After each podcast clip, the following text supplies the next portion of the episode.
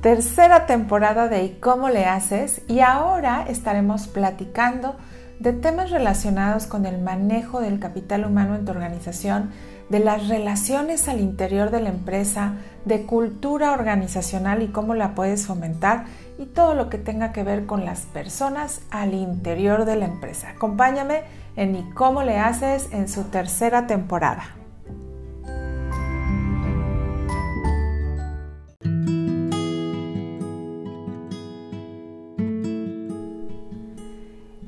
Eso de aceptar lo que te hace diferente suena bastante romántico y a veces creo que bastante trillado.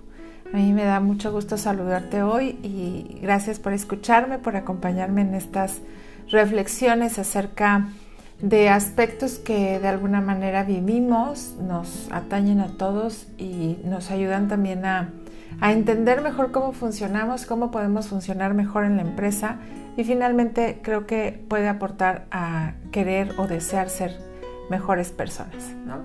Así que bueno, fíjate, eh, he estado pensando en qué es aquello que nos hace diferentes, cómo es que vamos aceptando en la vida esta diferencia o este ser únicos y nuestra propia originalidad. Creo que en realidad nuestra educación y nuestro mundo, nuestra cultura está hecho para hacer que encajemos. Eh, eh, dice por ahí un educador argentino que, que me encanta escucharlo por el humor que tiene dice que, que en realidad nosotros no educamos, sino amaestramos, ¿no?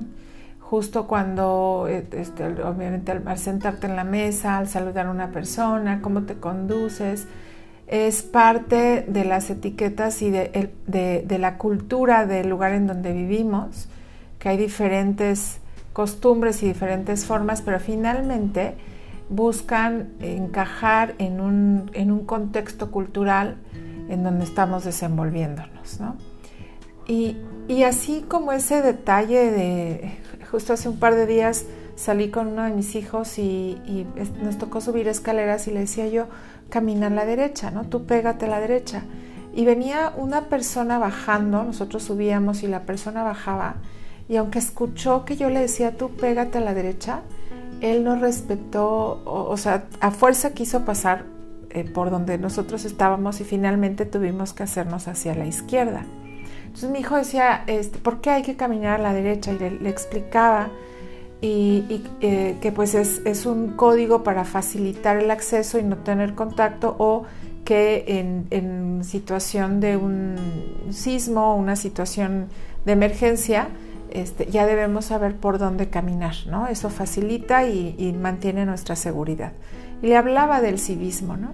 Si bien hay eh, ciertos comportamientos, siempre ciertas reglas que facilitan la convivencia y que para eso son, también hay otras formas en las que, vamos aprendiendo que no forzosamente tienen que ver con, con el civismo, con la civilidad, sino más bien con las creencias y con eh, otros temas, que, pero que finalmente van también cumpliendo ese objetivo de, hacernos pertenecer a ciertos grupos, a ciertas ideologías, a ciertas tendencias.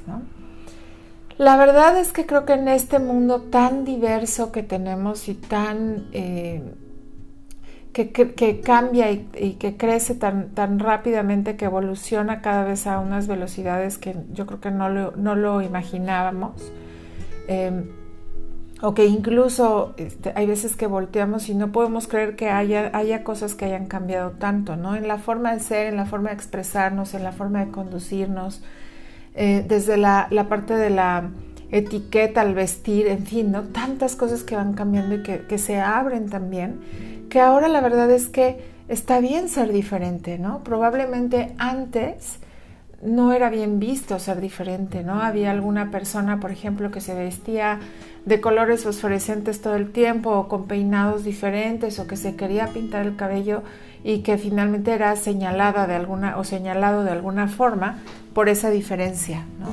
Este mundo de hoy más bien nos invita a esa diferencia, nos invita a explorar qué es aquello que nos gusta más, lo que va más con nosotros, con nuestra propia personalidad y a, atrevernos a hacerlo, ¿no? a ser diferentes. Eh, por ahí hay algunos, este, algunos teóricos que dicen que, finalmente terminamos siendo igual, ¿no? Porque si ya uno se pintó diferente o por ejemplo alguien se dejó de teñir el cabello, y se pusieron de moda las canas, pues todos se ponen canas, ¿no? Todos se dejan las canas. Finalmente vuelves a pertenecer a un grupo y tampoco le veo nada de malo a esto porque somos sociables, somos adaptativos y está bien. Fíjate que lo que yo quisiera que, hoy reflexionaras conmigo es que en realidad el ser diferente no te hace más o no te hace menos. Más bien, creo que el ser único es lo que te da eh, el valor que tú tienes, ¿no? La, la, dignidad. O sea, no hay nadie que sea igual a nosotros. Todos realmente somos diferentes en una u otra cosa. No hay una combinación que se vuelva exactamente igual a la combinación que tú eres o que tú tienes. Y por eso está muy padre ser único, ser original y ser diferente.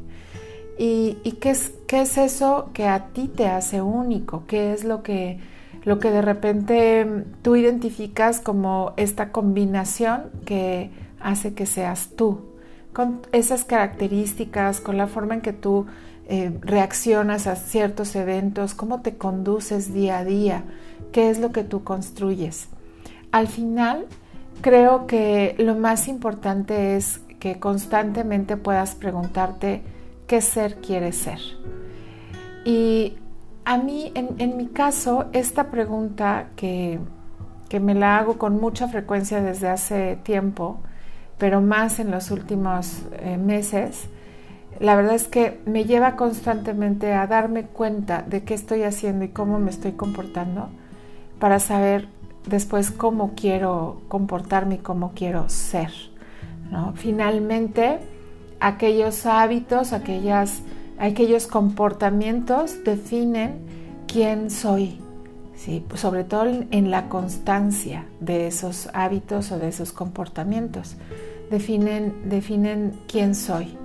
Pero, ¿sabes? No se definen solos, no se definen al azar.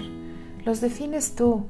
Y los puedes definir tú justamente al hacerte consciente de qué haces y de, cómo eso que haces afecta en quién eres. O al revés, quién eres y cómo eso que eres afecta en lo que haces.